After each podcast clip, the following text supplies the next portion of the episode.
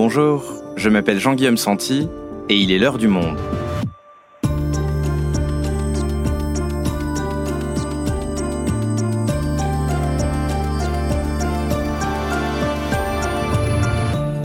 Aujourd'hui, c'est un chiffre jamais vu jusqu'ici dans les prisons françaises, 73 162, soit le nombre exact de personnes détenues au 1er mai dernier. La surpopulation carcérale est loin d'être un problème nouveau, mais elle n'a cessé de s'aggraver au point d'atteindre un seuil critique. Dans son dernier rapport, la contrôleuse générale des lieux de privation de liberté parle d'une réalité invivable et inacceptable au regard des droits de l'homme. Alors, comment en est-on arrivé là? Existe-t-il des alternatives à l'incarcération? Et qu'est-ce que cette situation révèle du rapport de notre société à la prison? Abel Mestre est en charge de la rubrique Justice au monde, il nous explique. Prison, que faire face à la surpopulation carcérale? Un épisode de Claire Lays, réalisation Amandine Robillard.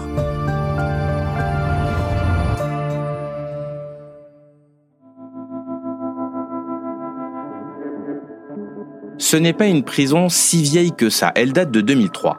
Mais pourtant, le centre pénitentiaire de Toulouse-Seyss accumule les convocations en justice essentiellement à cause des conditions de détention jugées indignes par l'Observatoire international des prisons et par l'Ordre des avocats du barreau de Toulouse. Ces dernières années, plusieurs manquements ont été signalés. La présence de rats, de cafards, la difficulté d'accès aux soins et bien sûr l'absence totale d'intimité pour les détenus en raison de la surpopulation chronique. Pour la mesurer, il suffit de compter les matelas par terre. Jérôme Combel, secrétaire du syndicat Force ouvrière à Seyss, s'en est chargé. À l'heure actuelle, on est à, 140 matelas au sol, c'est-à-dire c'est 140 donc euh, personnes incarcérées qui dorment à même le sol. Enfin, il y a une hauteur de 10 cm, c'est l'épaisseur du matelas. Quoi. Voilà. Quand ils sont trois dans une cellule à peu près de 10 mètres carrés, ça crée des tensions entre eux déjà, dans un premier temps. Ça amène aussi, ben, euh, disons, une surcharge de travail pour les personnels aussi, hein, euh, côté surveillant pénitentiaire. Voilà, ça amène aussi des, des agressions, des menaces, des insultes qu'on avait déjà, mais c'est une répétition qui vient ben, plus souvent parce que être trois dans une cellule, ben, ils apprécient pas. Et la cohabitation devient encore plus compliquée quand l'administration en vient à mélanger des détenus qui ne devraient jamais se retrouver dans la même cellule pour des questions de sécurité. C'est le profil aussi de, certaines personnes incarcérées qui ne sont pas du tout adaptées euh, dans une détention dite normale. Il y a, on a des services qui sont euh, ben, normalement dédiés pour ce genre de, euh, de personnes qui ont un profil ben, articulé ou un profil psy.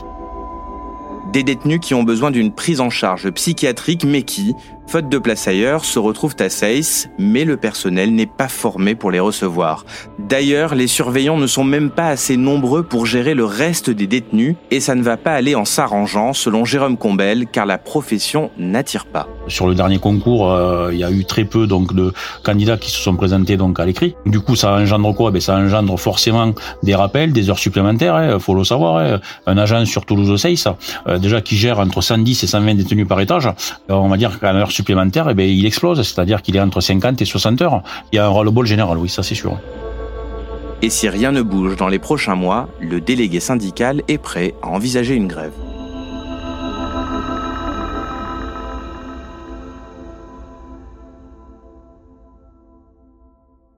Abel, on vient d'entendre le témoignage de Jérôme Combel qui travaille à la prison de Toulouse-Seyss. Des récits comme le sien, est-ce qu'on peut en trouver dans beaucoup d'autres prisons françaises? Oui, en, effet, la surpopulation carcérale, c'est quelque chose qui est global. C'est un problème structurel et pas conjoncturel. Donc, quand il y a plus de 13 000 euh, détenus en, surnombre, forcément, on en retrouve dans énormément d'établissements pénitentiaires. Alors, tous ne sont pas logés à la même enseigne. Hein. Les plus touchés sont les maisons d'arrêt, hein, qui sont les centres pénitentiaires prévus pour les euh, détentions provisoires, donc les gens qui sont en attente d'être jugés, ou pour les courtes peines. Euh, dans ces établissements-là, on atteint en moyenne, plus de 140% de, de taux de surpopulation, avec des pointes à plus de 200% dans plusieurs établissements. Je pense par exemple à, à Mayotte, Bordeaux, Gradignan ou encore Nîmes. Et ces derniers mois, à cause du nombre de détenus, plusieurs prisons ont frôlé la catastrophe. Et plus un seul détenu ne sera accueilli à la prison de Gradignan. La faute à la surpopulation carcérale qui atteint des sommets. Le Conseil d'État juge urgent de rénover notre prison de la Talaudière. 400 détenus euh, se partagent à à peine 250 places. Nouvelle alerte autour du centre de rétention administrative numéro 2 de Lyon. La patronne de l'ordre des avocats et un sénateur dénoncent les conditions de vie indignes et inhumaines dans ce centre destiné aux étrangers sous le coup d'une obligation de quitter le territoire.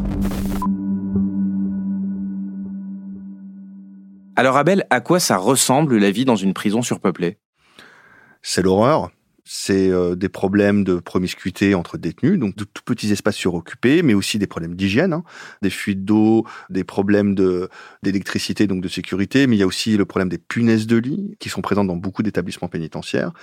De la surpopulation découle une difficulté dans les soins, une difficulté dans l'apprentissage et donc dans une future réinsertion, et une difficulté de prise en charge des détenus dans, euh, dans leur sécurité. Dans leur sécurité, ça veut dire que cette surpopulation, elle entraîne aussi des violences entre détenus et contre le personnel pénitentiaire? On entasse plusieurs personnes dans un même endroit petit, sale et dangereux, ça crée pas euh, des relations apaisées. Les surveillants sont aussi affectés par cette surpopulation parce que ça rend leur travail encore plus difficile. Disons que ça facilite des violences, des, euh, des conflits, etc. Et c'est des conflits et des violences que les surveillants doivent régler.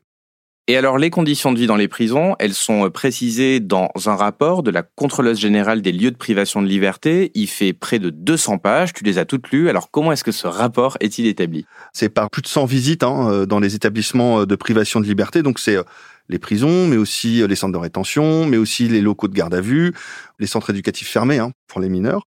C'est quelque chose qui est un panel, qui est en fait une photographie annuelle pour voir quel est l'état de nos lieux de privation de liberté. C'est révélateur de la façon dont on considère les gens que l'on prive de liberté, et c'est aussi une façon de voir si on respecte bien les libertés fondamentales et les droits de l'homme. Et toi, qu'est-ce qui t'a particulièrement marqué dans ce rapport? Alors déjà, évidemment, l'état euh, déplorable euh, des prisons en général, mais aussi l'état de la psychiatrie, qui est très préoccupant. La prise en charge des personnes atteintes de troubles sont à la fois dans les, dans les hôpitaux, hein, mais aussi dans les prisons. Comme les hôpitaux manquent de personnel, en fait, ça se déverse en partie hein, sur les établissements pénitentiaires. Et Dominique Simoneau, la contrôleuse générale, a une formule assez parlante, hein, c'est qu'elle dit que la prison se substitue aux asiles d'antan. Aujourd'hui, la prison a 30% de prisonniers atteints de troubles graves. Ça joue sur la vie quotidienne des détenus, puisque c'est difficile de, de cohabiter euh, comme ça. Des gens atteints des troubles, parce qu'ils ne sont pas pris en charge comme il le faudrait, et des surveillants qui sont obligés de contenir les éventuels débordements, les éventuelles crises, etc. Et ils ne sont pas formés pour ça toutes ces problématiques, elles ne datent pas d'hier. Il y a 11 ans, j'étais jeune journaliste au service vidéo du Monde et j'étais allé interviewer avec ton collègue Franck Johannes, Jean-Marie Delarue, l'ancien contrôleur général des prisons et il était déjà très préoccupé par les conditions de vie en prison, notamment à la prison des Baumettes à Marseille. On l'écoute. La plomberie est dans un état qu'on imagine à peine. On a vu un détenu dans une cellule qui était dépourvue de robinet depuis un certain nombre de semaines et par conséquent, il en a été réduit euh, pour s'approvisionner en, en, en eau à récupérer l'eau de ses toilettes. Nous avons vu beaucoup de cellules où il n'y avait plus de traces de fenêtres du tout. On a vu euh, des cellules dans lesquelles euh, il y avait des euh, fils électriques qui jouaient à faire des feux d'artifice. Bon, ça fait 20 ans qu'on dit que Marseille, les Baumettes, est dans un état déplorable, et ça fait 20 ans qu'on n'a pas fait ce qu'il fallait faire pour transformer cette prison. Abel, quand on écoute Jean-Marie Delarue il y a 11 ans, on a l'impression que rien n'a changé. C'est vrai qu'on a l'impression que la situation globale est, toujours la même, voire euh, a empiré, hein, puisqu'on bat des records mois après mois de surpopulation. Après, il y a eu quand même hein, des investissements pour rénover certains établissements. Je pense à la prison de la santé à Paris ou au Baumettes, hein, qui sont en passe d'être euh, complètement refaites. Et ça fait partie du plan 15 000, donc euh, lancé par euh, le ministère de la Justice, qui est la construction de 15 000 nouvelles places de prison euh, à l'horizon 2027. Donc ça, il y a quand même un petit changement. Malgré tout cela, la situation reste franchement inquiétante et préoccupante. Et d'ailleurs, c'est pas pour rien que la Cour européenne des droits de l'homme a condamné la France en 2020 pour une surpopulation structurelle. Les 32 détenus à l'origine de la plainte ont rapporté des conditions indignes. Sont concernées les prisons de Nice, Nîmes, Fresnes et celles de Martinique et de Polynésie. Les plaignants ont obtenu au total quelques 500 000 euros de dédommagement. Ça a jeté une lumière crue au niveau européen sur ce qui se passe dans les prisons françaises.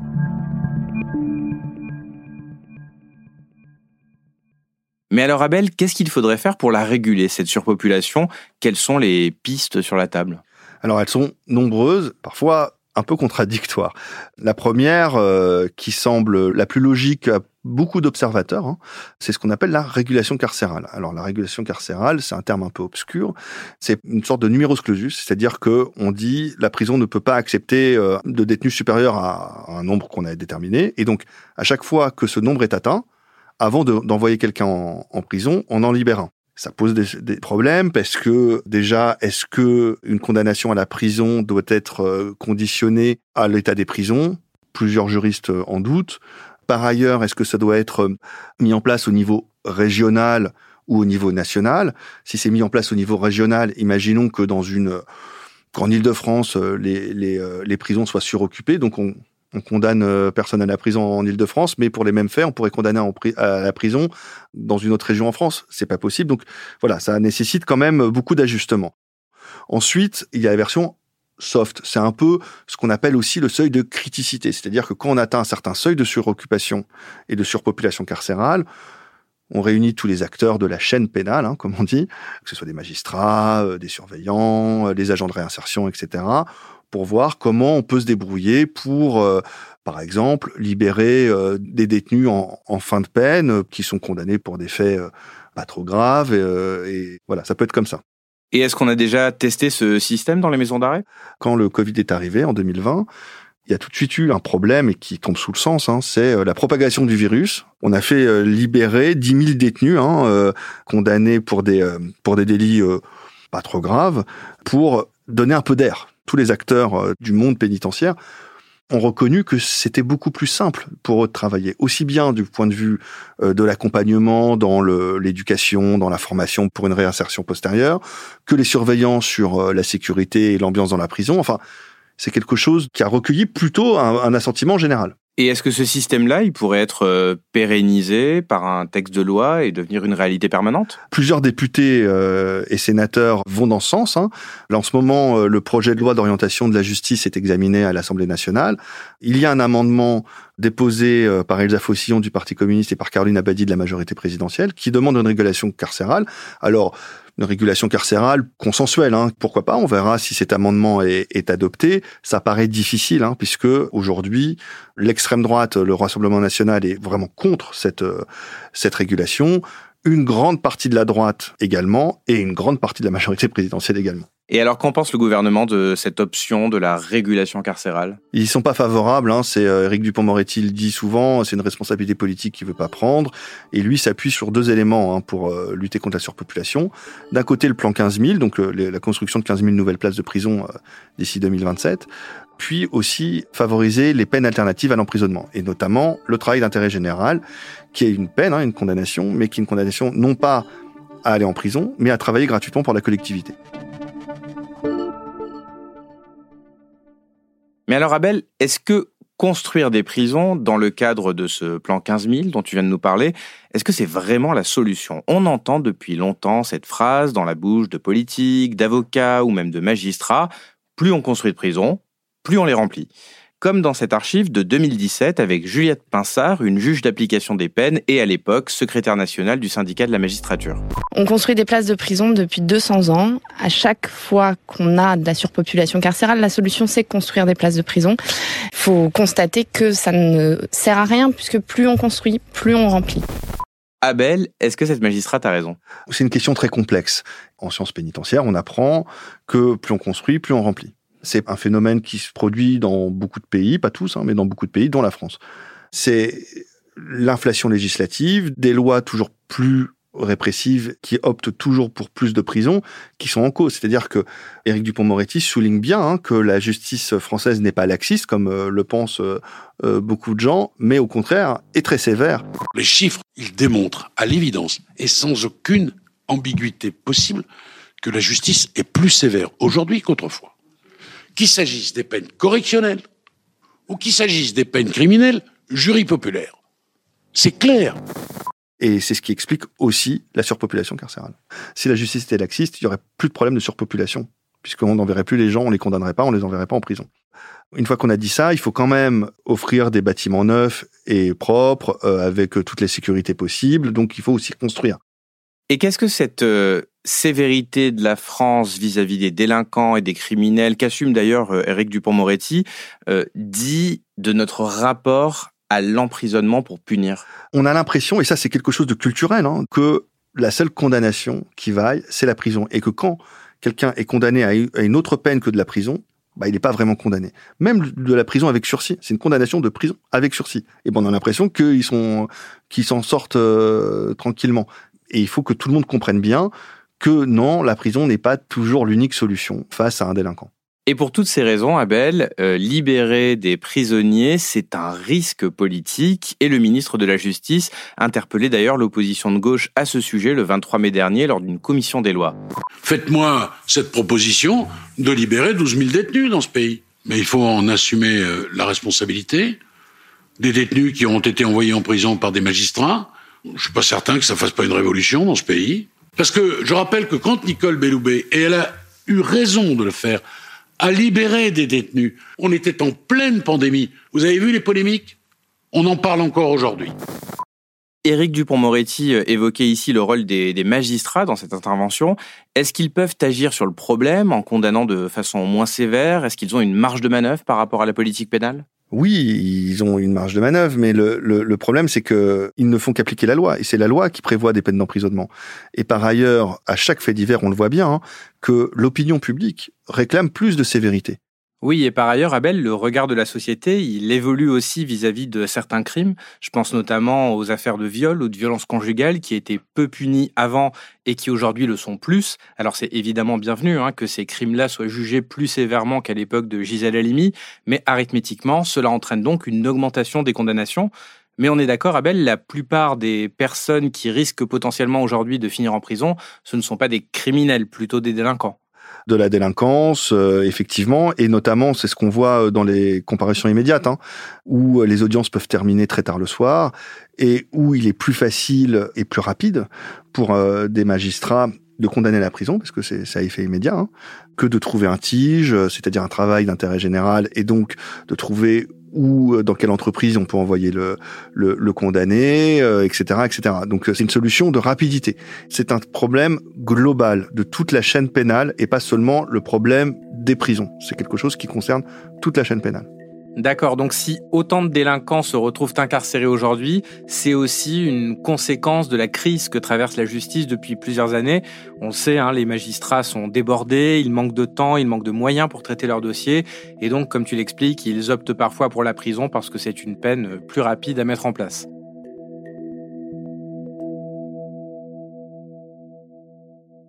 Maintenant, Abel, pour conclure cet épisode, j'aimerais qu'on s'intéresse au coût de la prison. On l'a compris, pour améliorer les conditions de détention des détenus, il faut investir des millions d'euros en rénovation. Alors justement, ça coûte combien d'enfermer des gens? Alors, comme le dirait le président de la République, ça coûte un pognon de dingue. Hein. Un détenu coûte par jour 119 euros à peu près. Hein. Et pour une nouvelle place de prison, ça coûte 250 000 euros pour une place. Et d'ailleurs, les augmentations budgétaires hein, qui sont réelles depuis euh, trois ans sont absorbées en majorité par l'administration pénitentiaire, à la fois pour le coût euh, des détenus actuels, mais aussi pour la construction des places de prison.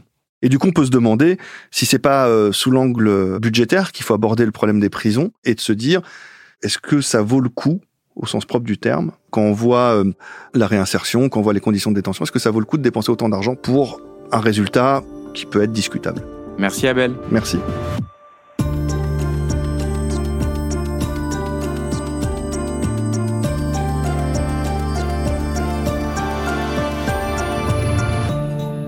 Si vous voulez en savoir plus sur la surpopulation carcérale, je vous invite à aller consulter tous nos articles dans la rubrique Justice en allant vous abonner sur notre site. C'est la fin de l'heure du monde, le podcast quotidien d'actualité proposé par le journal Le Monde et Spotify. Pour ne rater aucun épisode, vous pouvez vous abonner gratuitement au podcast sur Spotify ou nous retrouver chaque jour sur le site et l'application lemonde.fr. Si vous avez des remarques, suggestions ou critiques, n'hésitez pas à nous envoyer un email à l'heure du monde L'heure du monde est publiée tous les matins, du lundi au vendredi. On se retrouve donc très vite. À bientôt.